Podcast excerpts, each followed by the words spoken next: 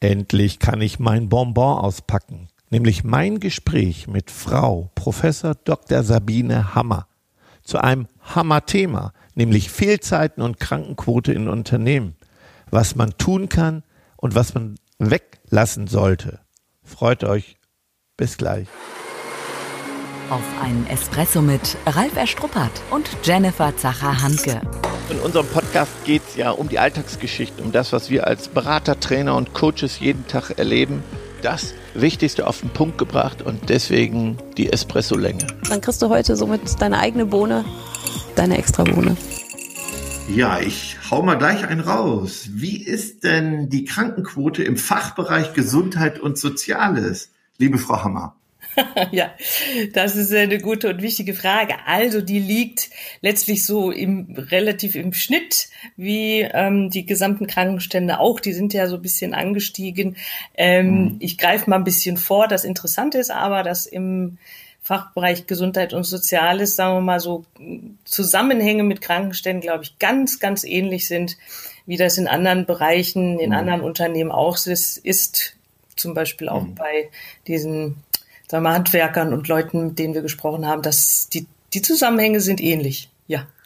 Ja, da bin ich fast beruhigt, habe ich aber auch erwartet. Jetzt stelle ich Sie erstmal vor, weil ich bin äh, sehr froh und begeistert, Sie heute als Gast zu haben in unserem Podcast, nämlich Frau Dr. Sabine Hammer, Professorin für Sozialforschung im Fachbereich Gesundheit und Soziales der Hochschule Fresenius. Herzlich willkommen. Vielen Dank für die Einladung. Ja, ja. danke schön. Ja, ich habe ja im Vorgespräch gesagt, dass uns das Thema Krankenquote, Fehlzeiten als Berater wirklich seit langem, langem beschäftigt und ich glaube sogar viele Unternehmen das Thema unterschätzt haben. Ich glaube, weil die Zeiten auch zu gut waren. Und dann habe ich Ihren Beitrag zur Studie gelesen. Ich zitiere es einfach mal Gesundheit und Gesundheitsförderung am Arbeitsplatz aus Mitarbeiterperspektive. Und das hat mich sofort begeistert. Wirklich auch, auch ähm, der Artikel. Und da habe ich gesagt, Sie möchte ich unbedingt sprechen. Wie schön. Ja, ja am, An mhm. am Anfang würde mich mal interessieren, was hat Sie überhaupt veranlasst, so eine Studie zum Thema Gesundheit aus Mitarbeiterperspektive zu machen? Ja, also wir waren im Vorfeld im, im Kontakt mit unterschiedlichen Unternehmen äh, und alle haben uns damals gesagt, ähm, wir haben ein Problem, unsere Krankenstände steigen und steigen sukzessive immer weiter an. Und wir haben mhm. tatsächlich irgendwie schon alles versucht. Also wir haben alles angeboten über Gesundheitstage, äh, Ernährungsberatung, Rückenschule und ähm, alles, was man sich so vorstellen kann. Und die haben gesagt, es hilft irgendwie nichts, die Krankenstände steigen weiter. So. Und da wir ja ähm, in, in dem Bereich auch forschen und ähm, mhm. dann haben wir gesagt, naja, wir haben jetzt auch keinen ganz spontan tollen Vorschlag, was sie alles noch anbieten können. Aber ähm, wir sagen, wir würden sagen, la lassen Sie uns doch mal schauen, wie sich das Thema aus Perspektive der Mitarbeiter darstellt. Die sind ja letztlich Experten für ihre eigene Situation und auch für mhm. ihre Gesundheit. Und ähm, wir haben gesagt, wir würden das mal systematisch erfassen, quasi die Lebensrealität. Was denken die Mitarbeiter? Wie erleben sie gewisse Dinge?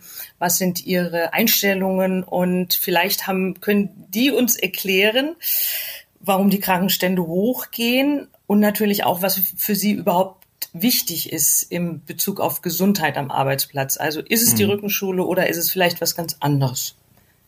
Das war unsere Erfahrung. Also wir werden ja auch dann oft gefragt, ob wir noch kreativ sein können, eine unserer Stärken, was man noch anbieten kann. Und ähm, ja. da gibt's ja alles Mögliche, eine riesenlange Liste. Und die Erfahrung ist genau das, dass eher sogar noch ein Effekt eintritt von Gewohnheit und Erwartung, aber die Chefs, die ja hier unsere Zielgruppe sind, sagen immer, ja, da kommt gar nicht zurück. Ja, ja. Ja. Genau, genau. Und das, das ist wirklich ein ganz spannendes Thema und da haben uns die Mitarbeiter eigentlich auch ganz sehr, sehr schlaue Sachen zugesagt, warum das ein Problem ist. Also man muss dazu sagen, ich hoffe, ich greife jetzt nicht zu sehr vor, aber ähm, wir haben damals gestartet mit im Bereich ähm, Handwerk. Also wir haben mit mhm. Leuten gesprochen, die ganz schwere körperliche Arbeit durchführen und unter mhm. richtig harten Bedingungen. Ne? Und wir haben natürlich gedacht, mhm. hey, wenn wir die jetzt fragen, wie kann es denn besser werden mit der Gesundheit, dann haben die vielleicht Ideen, wie man irgendwelche Lasten besser heben kann oder wie man Arbeitsabläufe mhm. erleichtert ja. und so weiter. Naja, und was genau. haben die gesagt? Ähm, alle, also sofort haben wir gemerkt, darum geht's überhaupt nicht, sondern denen ging es wirklich um solche psychosozialen Aspekte. Und um kurz auf das Thema ähm, dieser klassischen Maßnahmen betriebliche Gesundheitsförderung zurückzukommen, ne, wo die Chefs sagen, da kommt gar nichts zurück, da haben die Mitarbeiter in Teilen sogar gesagt, ey, das ist, das ist eine Alibi-Maßnahme, so kommt es ihnen vor. also ja. sie haben manchmal das Gefühl, der Chef will irgendwie ihnen äh, was Gutes tun. Ähm, oder will so tun, als ob er ihnen was Gutes tut. Eigentlich fühlen sie sich wirklich ähm, ganz schön mit Arbeit zugeschüttet und äh, weitere Dinge, auf die ich noch zu sprechen komme. Und ähm, mhm. das kann sogar nach hinten losgehen. Also das war ja. echt interessant. Ja. Ja, und das ist natürlich oft gar nicht so gemeint. Das muss ich auch mal sagen, dass natürlich oft Unternehmer nee. einfach ähm, mhm. von Herzen glauben, das wäre jetzt richtig was Gutes, diese Rückenschule anzubieten, den Obstkorb, der genau. ist ja genau. heute auch schon Standard und ja. ähm, die Massage, also es gibt ja. Betriebe die, von unseren Partnern, die bieten Massage an, also ganz tolle Sachen. Und trotzdem wirkt es nicht so. Und das frustriert den Chef und anscheinend auch die Mitarbeiter. Das ist ja interessant. Das ist wirklich Beide interessant, ne? Ja, ja, ja, genau. Genau. Und vor allen Dingen war es jetzt so, also wie gesagt, initial waren es so richtig hart arbeitende Männer auch tatsächlich auch Frauen, muss ich dazu sagen, die, die waren auch darunter. Mhm. Aber die haben gesagt, ja, äh, jetzt, ich habe den ganzen Tag hier Fitnessstudio in der Firma. Ähm, ich schlepp den ganzen Tag Sachen rum. Ich muss nicht nachher heute Abend nochmal ins Fitnessstudio gehen. Und beispielsweise auch das Thema Ernährung. Ne? Wenn man so hart arbeitet, da braucht man so richtig viel Kalorien am Tag zusätzlich, ich glaube bis zu 2000. Und die kann man natürlich mit der Karotte oder dem Obstkörbchen nicht wirklich auffüllen. Das heißt, die brauchen Fleisch, die brauchen Substanz. Insofern, ähm, ja, schießt es da manchmal am Ziel vorbei mit der Förderung. Ja. ja. Und ich erinnere mich noch an eine Anfrage, wirklich, wir kommen ja hier aus Ostwestfalen yeah. und da gibt es ein großes Unternehmen, die wirklich auch Kapazitäten angefragt haben und auch uns gesagt haben, bei betrieblichem Gesundheitsmanagement, der betrieblichen Gesundheitsförderung, die, die es nötig haben, kommen gar nicht. Und wenn ja. wir die ansprechen, sind die beleidigt. Genau, ganz genau. Ja, ja, ja, das ist ein Problem. Also es hat auch sowas von Bevormundung, ähm, mhm. dass viele auch gesagt haben, hey, ich, ich ich will, dafür will ich selbst, übernehme ich meine, die Verantwortung selber, ist meine Gesundheit, das geht eigentlich die anderen nichts an. Ähm, das ist so der eine Punkt. Und der andere Punkt ist dann auch so das Gefühl, ich, sie, sie sollen in ihrer Freizeit auch noch was für ihren Arbeitgeber machen. Also wenn der Arbeitgeber ihnen den guten Ratschlag gibt, fahr doch mal ein bisschen Fahrrad oder geh doch mal ein bisschen spazieren, mach doch mal Gymnastik, dann ist das das Gefühl, hey, jetzt ist auch noch meine Freizeit im Dienst des Arbeitgebers. Genau. Ja. Genau, das hören wir, genau das. ja, ja, das hören wir ganz oft und das verstehen die Chefs und Führungskräfte nicht. Können Sie nochmal sagen, wie kommt das? Also das ist ja gut gemeint und äh, da kommt vielleicht auch manchmal ein flapsiger Spruch, da muss man aufpassen. Ja. Ne, du müsstest auch mal abnehmen oder Na bist klar. auch mal dicker geworden, ich, ne, was auch immer für ein Spruch kommt, das kommt gar nicht gut an. Und obwohl es nett gemeint ist. Ja, ja, ja, ja, genau. Also das, das hat natürlich ähm, sicherlich auch was mit solchen unternehmenskulturellen Aspekten zu tun. Das spielt immer mit eine Rolle und natürlich eben auch so das Verhältnis Mitarbeiter, Führungskräfte etc. Mhm. Ähm, aber was wir gemerkt haben, das waren ja dann am Ende wirklich sehr unterschiedliche Unternehmen, ganz verteilt in Deutschland, mit denen wir gesprochen haben, mit ganz unterschiedlichen Berufsgruppen auch. Und ähm, alle haben eigentlich beschrieben, dass in den letzten Jahren die Arbeit wirklich mehr wurde. Also es gibt schon einen, einen ganz starken starken Effizienzdruck sicherlich, ähm, den die Unternehmen auch sehen und unter dem sie stehen in vielen Bereichen. Ähm, und das führt häufig zum Beispiel auch dazu, dass ähm, viele äh, Prozesse oder auch Positionen zentralisiert werden. Mhm. Und es wird Personal eingespart, etc. Und in der Summe führt dies A dazu, dass die Mitarbeiter das Gefühl haben, ich muss eigentlich immer mehr arbeiten, aber krieg weniger zurück. Und auch ähm, das, was wir früher hatten, also die kleinen Arbeitsgruppen, da gab es dann auch sagen wir eher so familiäre, äh, familienartige Situationen am Arbeitsplatz. Sowas wird auch häufiger aufgelöst. Ne? Es gibt dann einen Chef mhm. für ganz viele. Um, und in der Summe haben die Mitarbeiter das Gefühl, ihnen wird immer mehr abverlangt, aber es ist oft niemand mehr da, der entweder Zeit hat oder überhaupt ansprechbar ist für sie und für ihre sagen wir, Sorgen und Probleme. Mhm. Und dann erleben sie natürlich in der Kommunikation mit ähm, Vorgesetzten auch stärker Druck als jetzt ähm, vielleicht mal ein Lob oder sowas. Ja. Und wirklich ähm, das, das Erleben, und das ist immer wieder das große, große Thema, die Wertschätzung und die Anerkennung dessen, was sie tun. Ähm, und das geht wohl mehr und mehr verloren. Also mein ähm, oder meine Theorie ist eigentlich wirklich, es ist auch ein Zeitfaktor von Seiten der Führungskräfte, muss man ganz klar sagen. Ne? Also es ist nicht auch das kein böser Wille, es sind Umstrukturierungen, aber mhm. es fehlt an Anerkennung und Wertschätzung. Und es hat mal ein, also das oft wurde es sinngemäß ungefähr so formuliert und ich zitiere auch mal einen Mitarbeiter, der hat gesagt, Mensch, ähm, ähm, ich, wir, wir machen hier harte Arbeiten und da quetscht man sich auch mal einen Finger. Früher, da hat man einen Lappen drum gemacht und ist wieder zur Arbeit gegangen. Aber heute ist es so, der Arbeitgeber hat ja nichts mehr für mich übrig, also warum soll ich mich hier kaputt machen? So. Und das fasst so ein bisschen zusammen auch die Perspektive wirklich der Mitarbeiter auf ähm, die, die Gesamtsituation, schon auch schon eben auf dieses Thema Krankenstände. Mhm. Und wenn, wenn ich das so erlebe als Mitarbeiter, ob das jetzt mhm. objektiv wahr ist, das ist nochmal eine ganz andere Frage. Aber das Erleben der Mitarbeiter ist, es wird immer mehr verlangt. Ich kriege Druck ich krieg immer nur gesagt, du musst schneller und du bist, musst mehr. Ähm, und jetzt sagt der Arbeitgeber so, und jetzt kriegst du noch eine Rückenschule, dann musst du noch mehr tun und damit du noch mehr leisten kannst. Also im, im Kopf der Mitarbeiter ist häufig das Gefühl, wenn es um meine Gesundheit geht, kriege ich Angebote gemacht, die am Ende nur dazu führen sollen, dass ich noch besser mich für meinen Arbeitgeber whatever abrackern kann, sage ich mhm. mal. So. Mhm. Das ist diese, das ist oft die subjektive Wahrnehmung. Und das ist schon ein bisschen dramatisch, muss man, muss man sagen. Und, und das ist mit ein Grund, warum das auch ähm, äh, oft nicht gerne angenommen wird, so ein Angebot. Das ist natürlich nicht grundsätzlich so, aber es ist immer wieder Thema in, in diesen Untersuchungen, die wir da haben, an ganz unterschiedlichen Stellen. Ja. Ja, und das deckt sich wirklich genau auch mit unseren Erfahrungen. Ich, vielleicht noch mal ein persönliches Beispiel. Als ich äh, Führungskraft wurde, fast wider Willen, hatte ich am Anfang äh, eine, eine Baukolonne, vier Mitarbeiter, kleines Auto. Das lief dann gut. Dann hat man mir zwei Kolonnen hinzugegeben, ein größeres Auto, weil ich jetzt mehr transportieren sollte, hatte aber für mich zur Folge wahnsinnig viel Stress. Und ich konnte jetzt nicht alle Mitarbeiter mehr so begrüßen wie früher, hat, habe dann von Weitem so rübergewunken und das Fazit der Mitarbeiter war, guck mal, arroganter Typ geworden. Jetzt hat er ein größeres Auto und grüßt nicht mehr persönlich.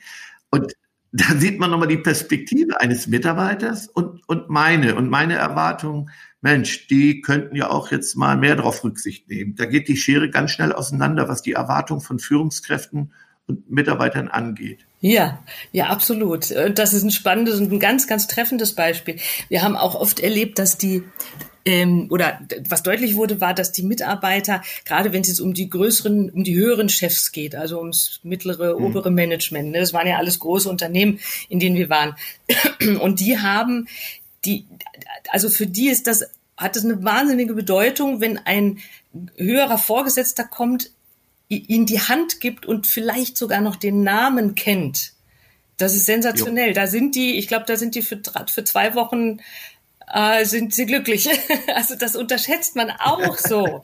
ja, ne, also ja. dass allein das ein, dass allein diese Gesten und vielleicht auch vom direkten Chef, ja, dass der morgens kommt und wirklich jedem mal die Hand gibt und sagt, hey, ähm, was auch immer, Walter, wie mhm. geht's dir oder Ernst, alles klar das sind ganz, ganz wichtige Gesten. Und wenn das nicht passiert, dann fühlt, das hat was mit Miss, Missachtung zu tun aus Sicht der Mitarbeiter. Das ist tatsächlich so. Und ich glaube, das unterschätzt man als Chef auch völlig, weil man vielleicht selber gar nicht denkt, dass man so wichtig ist oder dass man so eine, äh, dass genau. das so bedeutsam genau. ist. Das ist es aber. Absolut. Ja. Ja. Ja, erinnert mich an, äh, wir haben einen Partner, einen Kunden, ein ganz toller Mensch, wirklich. Ähm, größeres Unternehmen, tolle Familie. Und die Mitarbeiter aus einem Bereich, der telefonischen Bestellernahme, die sagten, ja, der Chef lässt sich hier auch nicht sehen, kommt ja jeden Tag dran vorbei. Und dann habe ich ihn darauf angesprochen und dann fragt er, warum. Ja.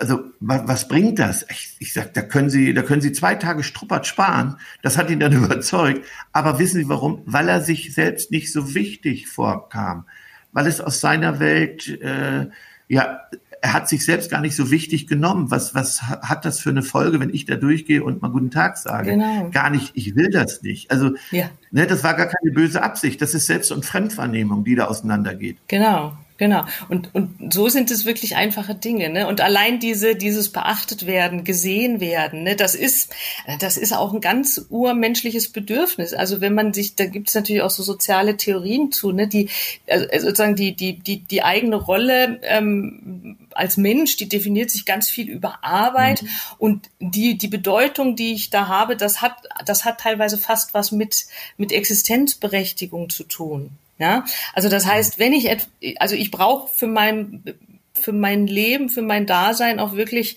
ähm, irgendwie das Gefühl, ich bin, ich bin was wert und ich werde gebraucht und ich mache was.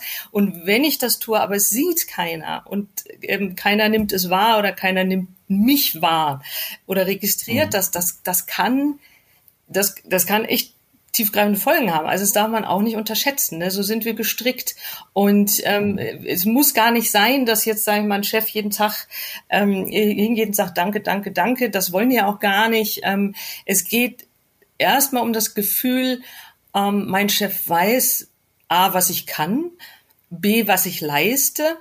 Und wenn ich mhm. mal was richtig gut gemacht habe, dann, mhm. dann ist das wahnsinnig wichtig, dafür auch mal ein Feedback zu kriegen. Ne? Die stecken auch Kritik ein, ist gar kein Thema, ne? aber man will jetzt nicht irgendwie, äh, sag ich mal, regulär ständig auf die Schulter geklopft kriegen, so routinemäßig, das, das will keiner. Aber ähm, dass ich merke, da sieht einer, was ich mache und der sieht auch meinen Wert und das ist wahnsinnig wichtig, ja.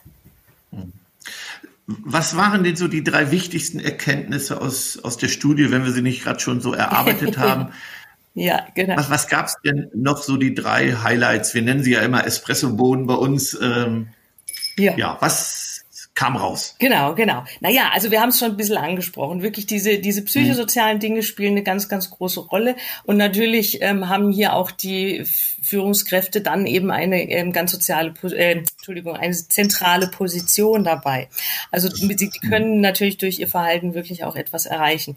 Ähm, zweiter Punkt war, eben, dass diese klassischen Maßnahmen, darüber haben wir auch schon gesprochen, eigentlich nicht das sind, was die Leute brauchen. Ich habe es auch mal so formuliert, habe ich gesagt, ähm, wenn die Leute, wenn die Hunger haben und was essen wollen, dann sollten sie denen keinen Blumenstrauß hinstellen, sondern was zu essen. Also es ist wie so ein Add-on. Ja. Die BGF kann bestimmt äh, viel machen, wenn der, wenn der Rest stimmt, aber es geht erstmal um Grundlagen. Ne? Genau, und vielleicht mhm. ähm, noch äh, vielleicht noch mal so der Kern dieser Krankenstände, die hochgehen. Ne? Also warum passiert ja. das? Und ähm, ich glaube, da kann man wirklich oder man kann das ungefähr so auf den Punkt bringen. Ähm, man kann nicht zwingend sagen, dass die Mitarbeiter jetzt insgesamt viel, viel kränker sind, weil sie ständig Erkältungen haben oder irgendwas auf der einen Seite. Ne? Also man, man, wenn man jetzt auch so Zahlen von Krankenversicherungen anschaut und so weiter, also die, die Bevölkerungsgesundheit wird ja nicht schlechter momentan. Mhm. Es ist aber auch nicht so, dass die Mitarbeiter blau machen. Das ist es auch nicht. Sondern der mhm. Punkt ist tatsächlich die Krankenstände, die Erhöhung der Krankenstände entscheidet sich ganz stark an dem Moment, wo es dem Mitarbeiter morgens, der steht auf und das kennen wir alle, wir stehen auf und denken, ach du meine Güte, ich könnte mich gerade wieder hinlegen oder ähm, irgendwie, heute ist aber nicht so mein Tag. So, und dann habe ich die Wahl. Ne? Dann kann ich sagen, vielleicht habe ich Kopfschmerzen, ich schmeiße eine Tablette ein, fahre zur Arbeit. Ähm, oder ich sage, nee, ich lege mich lieber wieder hin. Also es gibt diese indifferenten Zustände, ne, wo auch jeder wirklich sagen kann, mhm. nee, ich fühle mich eigentlich nicht richtig arbeitsfähig. Ne? Mhm. Und ähm, alle die, die jetzt, was weiß ich, eine Prüfung haben, einen ganz dringenden Termin haben, die werden natürlich sofort arbeiten gehen. Aber der Mitarbeiter, wenn der in so einer Situation ist und die Entscheidung hat und sagt, entweder ich quäle mich jetzt zur Arbeit, ich werfe eine Tablette ein oder ich äh, nehme es halt irgendwie in Kauf oder arbeite trotz Rückenschmerzen, wenn der das Gefühl hat, das sieht keiner. Das wird nicht mhm. honoriert. Ich werde vielleicht noch genau. irgendwie bei der Arbeit, kommt noch ein dummer Spruch, wieso soll ich dann? Dann bleibe ich lieber zu Hause. Mhm. Also es geht tatsächlich nicht ums Blaumachen, sondern es ist dieser indifferente Zustand, bei dem ich noch die Möglichkeit hätte, arbeiten zu gehen. Und das machen wir alle oft, dass wir uns nicht super fühlen, trotzdem arbeiten gehen. Aber dann fällt eben diese Entscheidung. Und wenn ich zum Arzt gehe, na klar, der, der schreibt mir auch krank. Ne? Wenn ich sage, ich kann nicht, das, ich, ich kann nicht arbeiten, mir geht's nicht gut, ähm, ja, dann, mhm. dann ist das so. Ja, wobei ähm, ich bin ja Unternehmer und wenn ich, äh, was sehr, sehr selten ist, ja, ja. Ähm, mal zum Arzt gehe, dann fragt der gleich, äh, wie lange er krank schreiben soll. Ja. Und wenn ich sage gar nicht, dann hat er letztens gesagt, war die Vertretung, ach, Unternehmer, das sind die Schlimmsten. das ja. kam so als Rückmeldung. Also, ähm, ich erlebe natürlich, dass junge Leute oft gleich eine ganze Woche krank sind. Mhm. Jetzt gehe ich mal so in, in, Mitter, äh, in Führungskräftebrille. Ja. Ähm, die sind natürlich genervt, wenn einer gleich eine ganze Woche krank ist. Oder es gibt ja auch die, die sich 14 Tage nehmen. Und da habe ich gemerkt, wenn ein Chef dann aber auch nicht reagiert, wenn einer sich was nimmt, dass es die anderen demotiviert, weil das Team ja diese Zeche zahlt. Und dann habe ich so, so ein Teufelskreis mhm. auch entdeckt, dass man auch die Führungskräfte verheizt, dann die guten Mitarbeiter verheizt, die länger bleiben. Und dann kommt man an ganz kritische Schwellen, wo die ganze Kultur auch äh, in den Betrieb kippen kann. ne? Weil, ja. weil, mhm. weil der Chef dann nur noch mit so einer Fehlersuchbrille unterwegs ist und im Grunde vielleicht reflexartig genau das Falsche macht, nämlich Druck erhöht oder Sprüche, Sarkasmus, Zynismus finde ich tödlich für diese Kultur, die entstehen soll. Und dann, dann fragt sich auch der Gute, sag mal, bin ich denn blöd? Der Uli, der nimmt sich das jetzt schon zum dritten Mal und ich kriege noch einen über den Deckel, dann, dann bleibe ich auch zu Hause. Genau, ja. Ganz genau. Ne? Das, äh, das wird dann quasi wie, das kann eine ganz starke Dynamik entwickeln, unbedingt. Ne? Und man muss dazu auch immer sagen, es ist, ähm, es, natürlich gibt es auch viele Ausnahmen. Ne? Natürlich gibt es die, die mal blau machen und es gibt die, die kommen, egal ob sie ähm, also Hauptsache, sie können noch laufen und sie gehen trotzdem arbeiten. Ne? Da gibt es natürlich individuell ganz, ganz viele Unterschiede. Ne? Aber natürlich, das kann sich dann eben auch verstärken. Ich meine, man muss dazu sagen, wir haben natürlich auch das Glück, dass unser ähm, Sozialsystem da uns ganz gut absichert. Das ist natürlich auch mit ein Grund, warum der Unternehmer dann sich eben nicht so gerne krank schreiben lässt. Für den hat das dann häufig mhm. direkte Folgen. Ähm, dem Arbeitnehmer äh, passiert erstmal nichts wenn er sich mhm. krank schreiben lässt. Aber das, das, das ist tatsächlich wie so ein Circulus viciosus, der dann entsteht. Ähm, und den ja. muss man irgendwie, also sag mal, der Punkt ist halt tatsächlich, den aufzubrechen. Ähm, oder ich sag mal, mhm. zumindest erstmal dafür ein Bewusstsein zu schaffen, dass das ein ganz entscheidender Faktor ist. Und ich meine, das hat am Ende erhebliche wirtschaftliche Konsequenzen. Ne? Also wenn wir mit 30 Prozent mehr Krankenständen, das sind ungefähr die letzten zehn Jahre, sind die so angestiegen, das ist immens. Ne? Ähm, was da an Kosten entsteht. Und es ist wichtig, äh, sich dem damit auseinanderzusetzen, ja, für das Einzelunternehmen, aber auch gesamtwirtschaftlich, denke ich, ja. Ja, mich hat sehr oft verwundert, dass Unternehmen nicht richtig erfassen, welche Auswirkungen eine hohe Fehlzeitenquote hat. Ähm, wir haben das dann mal analysiert, äh, sogar auf die äh, Produktivität bis hin Qualität des Produktes. Das sehen aber viele Führungskräfte am Anfang gar nicht. Die sehen nur die reine Fehlzeit, rechnen das noch nicht mal richtig. Ähm, und wenn es auffällt, ist es oft eben zu spät. Also wir haben in einem Unternehmen mit 1000 Mitarbeitern fast zwei Jahre gebraucht, den alten Stand wiederherzustellen, um die Kultur das ist ja irgendwie nicht, was sie mit Maßnahmen hinkriegen, sondern da müssen sie eine ganze Kultur verändern. Und das wäre auch so meine Frage, hat denn so eine Kommunikationskultur im Unternehmen Einfluss auf, auf das Wohlbefinden der Mitarbeiter? Ja, ganz bestimmt. Und äh, wenn man jetzt Kommunikation im weiten Sinne betrachtet, ist das wahrscheinlich auch wirklich mhm. der ganz springende Punkt. Ähm, natürlich, ne, es beginnt immer oben und kaskadiert sich nach unten durch. Wie wird eigentlich umgegangen miteinander? Wie wird miteinander kommuniziert? Äh, wenn wir uns jetzt die operative Ebene anschauen und den einzelnen Mitarbeiter, dann ist es für ihn auf jeden Fall also zentral ist ähm, das Thema Information. Also er möchte natürlich auch wissen, was passiert, wo das Unternehmen hin will, was da ähm, stattfinden mhm. soll. Vielleicht auch, was mit seinem Arbeitsplatz vielleicht irgendwann mal passiert. Das ist der eine Punkt.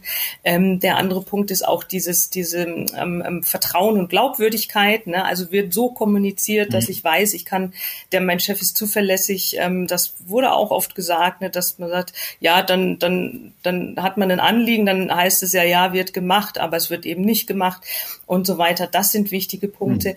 Ähm, ich glaube, ähm, ähm, momentan krankt es an vielen Stellen schon daran, dass überhaupt ein Ansprechpartner da ist, der sich auch die Zeit nimmt, sag ich mal. Ne? Also der, der Zeit mhm. hat, überhaupt mit dem Mitarbeiter ins Gespräch zu gehen. Ähm, das ist vielleicht mhm. jetzt erstmal das Wichtigste. Ne? Und dann ist, äh, also, dass, dass man, dass überhaupt erstmal Kommunikation stattfindet, das ist schon mal toll. Und ich glaube, viele Führungskräfte haben das Problem, dass sie gar nicht mehr Zeit haben zu führen, die managen nur noch. Ne? Also die haben dann die Aufgabe und müssen ja. das regeln und das und das und das und sind ständig in der Konferenz und am Telefon.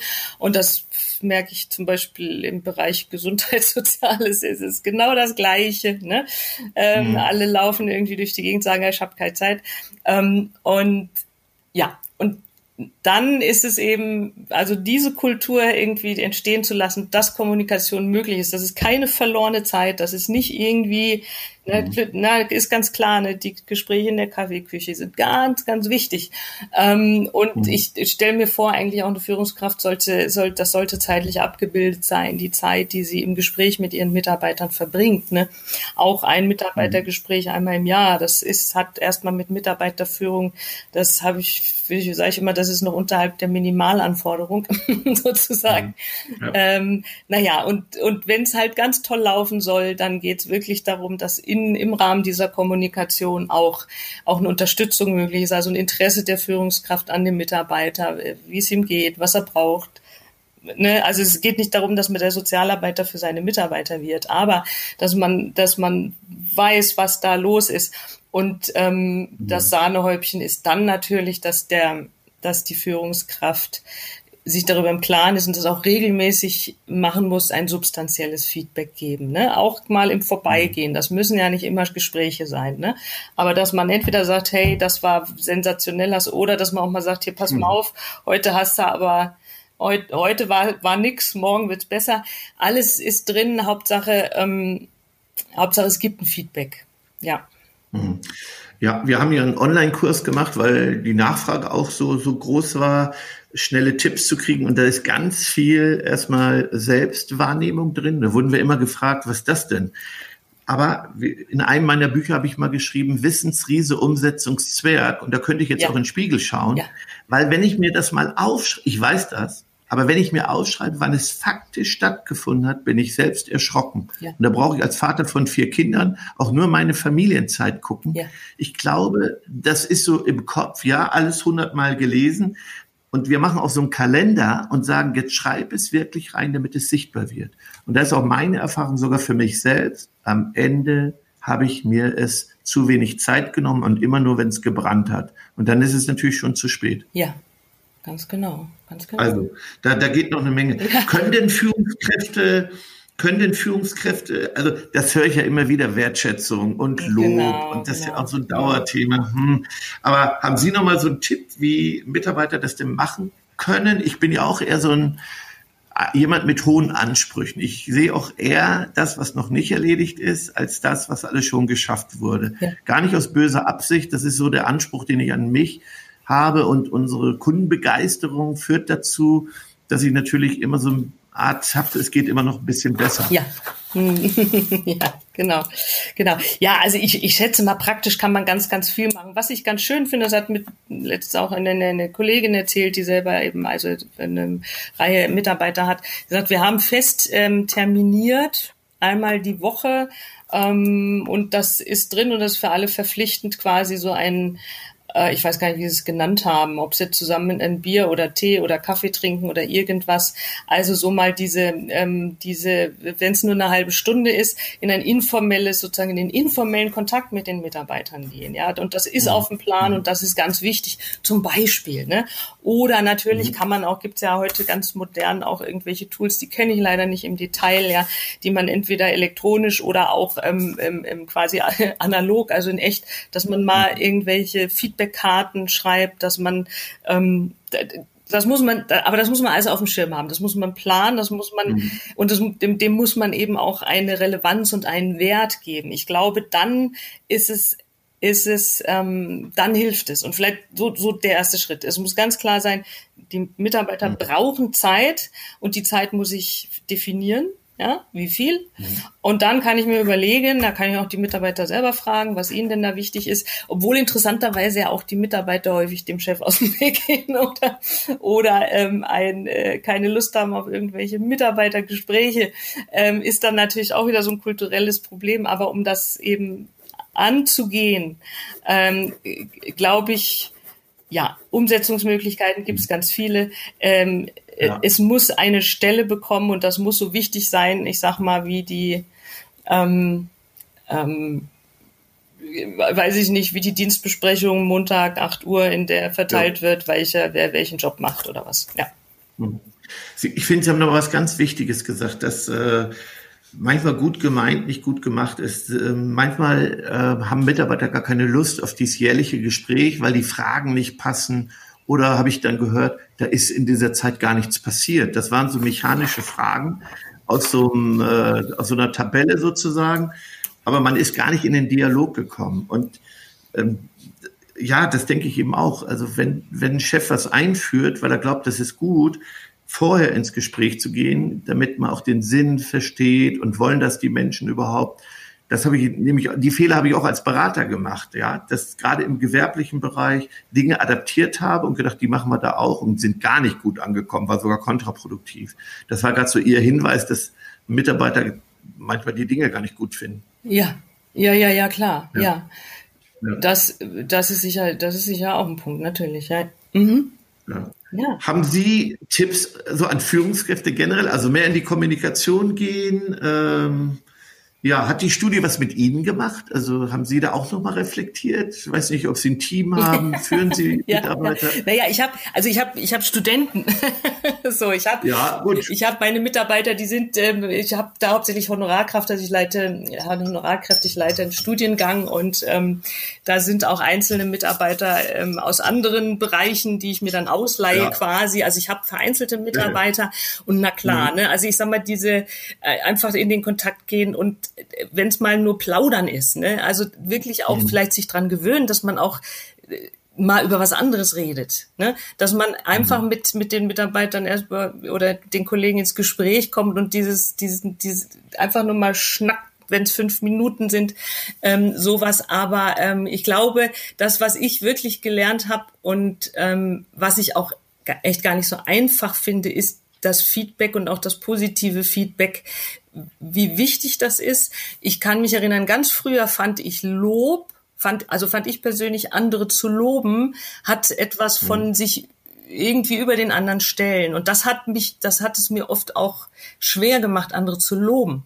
Also wenn ich jetzt mhm. sage, ja. Sie machen das aber toll, das kann mhm. auch ähm, sozusagen, das, das, das kann sogar was naja, nicht unbedingt was Abwertendes haben, aber es hat immer damit zu tun, auch in welcher Position stehe ich jemandem gegenüber. Aber, und das ist möglich, ich weiß nicht, ob andere Leute auch diese Angst haben, aber das ist möglicherweise eine Angst, die man ähm, äh, nicht haben sollte.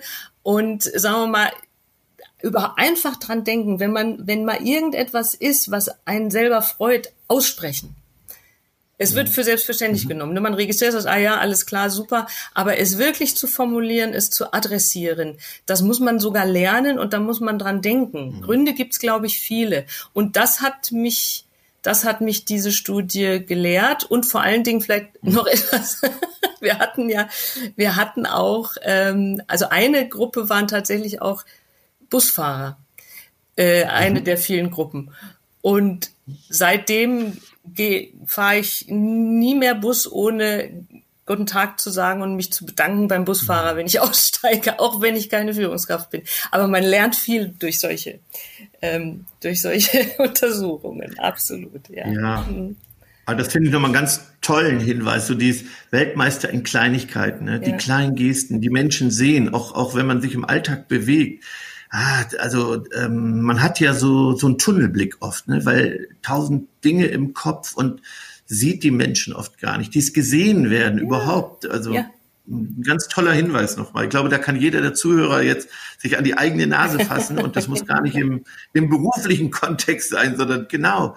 Ja, ja. das habe ich gelernt. Ich habe den Tim, den Sie äh, vielleicht ja kurz kennengelernt mhm. haben, weil er uns zusammengebracht hat. Der war in Südafrika und in sein, von seiner Gastfamilie habe ich das gelernt, dass wenn sie auch anderen Menschen etwas äh, gespendet äh, haben, der gebettelt hat, dass das gesprochene Wort und ihn sehen wichtiger war als das, was man gibt. Also das fand ich dann auch, äh, ja, was ich damals mitgenommen habe. Ja. Also, wie man auch Dinge dann rübergibt zu Menschen. Also diese Begegnungsqualität ja. ist total entscheidend. Ah, absolut, ja. absolut. Das ist schön. Ja, das finde ich auch, ja. finde ich auch ein tolles Beispiel. Ganz genau. Ähm, und ich vielleicht darf ich noch eine Sache sagen. Das ist auch so was. Die haben eigentlich durch die Bank weg. Ähm, jeder, dem, mhm. mit dem wir ausführlich gesprochen haben, das waren viele, viele, ne? das waren ja fast 200 ausführliche Interviews, die wir geführt haben. Also nicht mhm. nur Fragebögen, sondern ganz lange mit den Leuten gesprochen. Also immer wieder, die haben gesagt, Geld, mehr Geld ist immer gut. Wir, wir würden alle genau. gern mehr Geld haben, aber das ist nicht das Entscheidende. also das ist vielleicht ja. auch beruhigend. Ähm, das ist eine Wertform von Wertschätzung und Anerkennung, ähm, aber diese dieses menschliche, mhm. ich bin, ich habe Wert und dieser mhm. Wert wird gesehen. Ich glaube, das mhm. ist ja, das ist unbezahlbar ja. und ähm, da, ja, darum geht's am Ende. Ja. ja. Ich kann noch eine Beobachtung ergänzen ich bin ja sehr viel vor Ort in den Unternehmen und merke äh, auch, also wir haben ja tolle Unternehmen und tolle Partner. Ich merke jedoch, wenn ich natürlich beim Jahresauftakt als erstes die Erfolgszahlen als KPIs präsentiere, Umsatz, Ertrag, Deckungsbeiträge und und das als Erfolg präsentiere und, und das sage, das ist das Ziel des Unternehmens, ja. dann darf ich mich nicht wundern, wenn der Mitarbeiter auch im Mitarbeitergespräch fragt, what's in for me? Ja. Also was habe ich jetzt davon? Und das finde ich völlig legitim ähm, obwohl an den Wänden die Unternehmenswerte stehen und der Chef sich dann aufregt, ja, der spricht nur über Geld. Aber ich sage, Sie tun es auch. also, ja, ja das, ne, das ist eben auch, dass man sich nochmal reflektiert und sagt, ja, wenn wir den Erfolg immer nur am Geld messen, dann ist doch legitim, dass ein Mitarbeiter daran beteiligt werden möchte. Ja. So meine Erfahrung. Na klar, ja. na klar. Ja. ja. ja, wir im Begeisterungsland haben natürlich immer ein hohes Interesse zu wissen, wie Menschen sich selbst begeistern. Und ich äh, habe ja gehört, bei Ihnen in der Hochschule ist das Thema Zeit bestimmt auch oft ein Thema. Wie schaffen Sie es denn, sich selbst zu begeistern? Ja, gute Frage. Ähm, muss man immer überlegen. Also ich, ich persönlich bin also für mich hat das Kreative immer was sehr Begeisterndes. also ich, ähm, ähm, ja, ich bin begeistert, wenn ich, ähm, wenn ich auch Ideen einbringen darf, wenn ich eine Verantwortung trage, wenn ich was auf die Beine stellen kann. Also das finde ich etwas mhm. sehr begeisterndes. Geht vielleicht nicht jedem mhm. so, mir geht das so. Ähm, und natürlich noch viel schöner, wenn man sowas gemeinsam kann. Ne? Also wenn man, mhm. ähm, was ich auch wunderschön finde und unheimlich begeisternd ist, gemeinsam nachzudenken äh, entweder mhm. über Fragen oder eben über Ziele, die man dann auch gemeinsam umsetzt. Also natürlich sind soziale, soziale das, was zwischen Menschen da passiert, ähm, wenn es um Kreativität mhm. geht und ähm, Dinge tun. Und das ist egal, ob es bei der Arbeit ist oder zu Hause. Ähm, das ist das, mhm. was mich am meisten begeistert. Ja. Ja, vielen, vielen Dank und äh, auf jeden Fall die Einladung. Wir lieben Gäste und freuen uns auch über Begegnungsqualität. Und sollte es Sie in unsere Gegend verschlagen, dann ist ein Begeisterungsbesuch im Begeisterungsland gern gesehen und ich sag mal Pflicht. Sie sind also herzlich willkommen, dass wir uns mhm. auch äh, persönlich kennenlernen. Das äh, an dieser Stelle nochmal. Ähm, ich würde Ihre Studie oder der Skript der Studie, da sind nämlich äh, ganz tolle Beispiele. Das hat mir gut gefallen, diese wortwörtlichen Beispiele, die haben mich so erinnert Jetzt würde ich noch mal verlinken. Ich glaube, da können zusätzlich zu diesem tollen Podcast die Hörer noch ganz viel rausziehen. Sehr, sehr gerne. Das ist schön. Ja. Ich sage vielen, vielen, vielen Dank für die Zeit. Hat mich sehr gefreut. Und ja, bleiben Sie bunt und begeistert. ja, haben Sie herzlichen Dank. Es hat total Spaß gemacht. Prima. Vielen, vielen Dank. Danke für die Einladung und für diese, für das Gespräch und natürlich auch für die Einladung zu Ihnen selbst. Die nehme ich sehr gern wahr, wenn ich mal in der Nähe bin. Genau. Ja. Muss man sich immer eintragen, sonst äh, ist es eine Urlaubsbekanntschaft, dann wird es nachher nichts. Aber wir arbeiten dran. So, vielen Dank, dann bis bald und den, ja. den Zuhörern auch viel Erfolg beim Tun. Jawohl, vielen Dank, Herr Struppert. Schon zu Ende. Und jetzt? Nicht einfach abwarten und Tee trinken. Hol dir deinen nächsten Espresso-Tipp ab von Ralf Erstruppert und Jennifer Zacher-Hanke auf begeisterungsland.de.